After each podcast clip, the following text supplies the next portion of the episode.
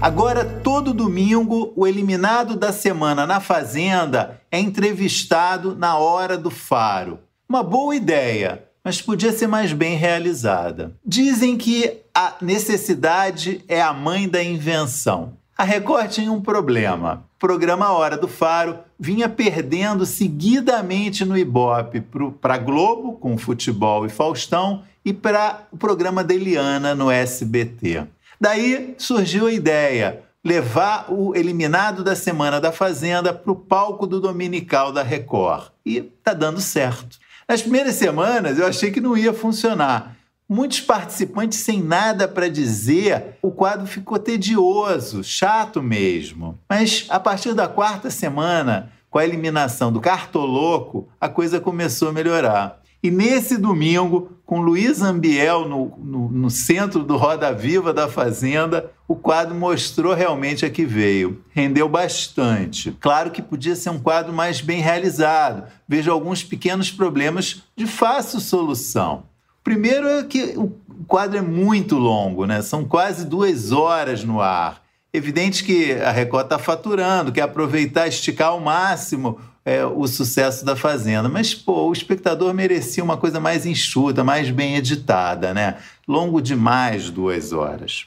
Outra coisa, eu tenho a impressão que o Faro podia fazer uma imersão mais profunda na Fazenda antes de é, entrevistar e, e de comandar as entrevistas da semana. Às vezes eu tenho a impressão que ele não é muito fã do reality show, não está totalmente a par do que, tá, do que aconteceu na semana antes é, de ter a gravação do quadro.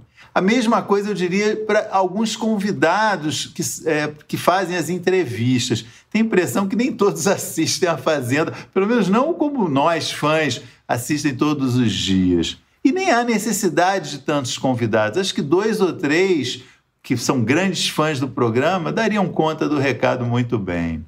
E ainda há uma questão importante que é, é, o quadro inclui uma interação sempre do eliminado da semana com os confinados ainda no reality show. E sempre há o risco aí é, de eles, os que estão confinados, receberem informações aqui do mundo exterior. Né? Nesse, nesse domingo, por exemplo, é, diferentemente do que tinha ocorrido na, nas, nas outras semanas, os confinados não puderam ver a Luísa Ambiel, só ouviram porque a produção desconfiou que ela e a Mirella haviam combinado uma troca de sinais durante essa interação, para a Mirella saber como elas estavam sendo vistas aqui fora. Enfim, o programa do Faro não está inventando a roda, é preciso dizer, claro. Faustão, por muitos anos, levou o eliminado da semana do BBB para o seu palco. Essa farra só acabou num domingo muito é, lendário, quando Tatiele Poliana, do BBB 14, disse que se nada mais der certo na vida dela, ia, ela ia ser uma bailarina do Faustão. O apresentador ficou furioso,